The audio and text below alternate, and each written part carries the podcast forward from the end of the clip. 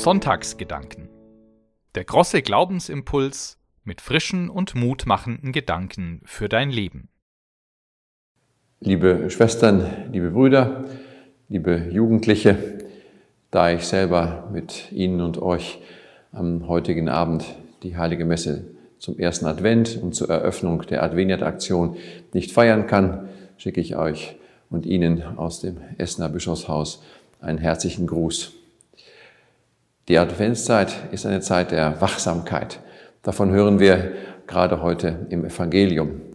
Und Adveniat zeichnet sich dadurch aus, dass wir wachsam sind auf die Menschen in Lateinamerika und der Karibik, auf ihre Sorgen und Nöte und vor allen Dingen auf ihre Lebensumstände und die Frage, wie leben wir sie im Glauben. Genau das ist auch in diesem Jahr das Thema. Wir wollen uns von Adveniat her mit den Menschen auf dem Land beschäftigen.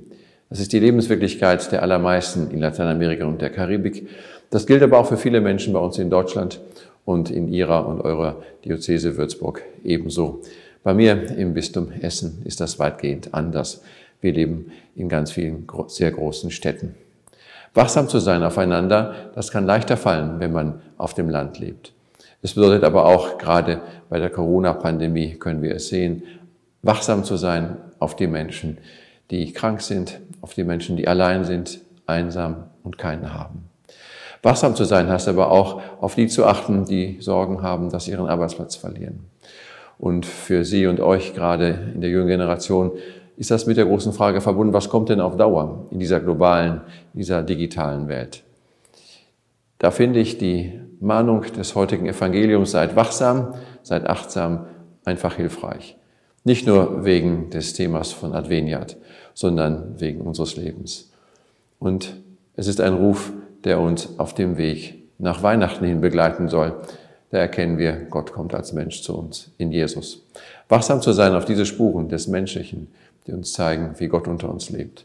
Das wünsche ich Ihnen und das wünsche ich euch, im Kleinen wie im Großen, wenn ihr noch zur Schule geht, für diesen Weg, der ja nicht leicht ist, wenn Sie eine Ausbildung machen oder schon eine Familie gegründet haben genauso.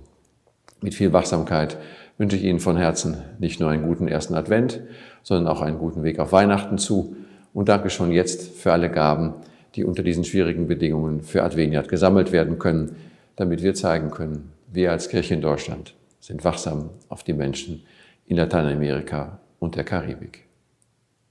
Musik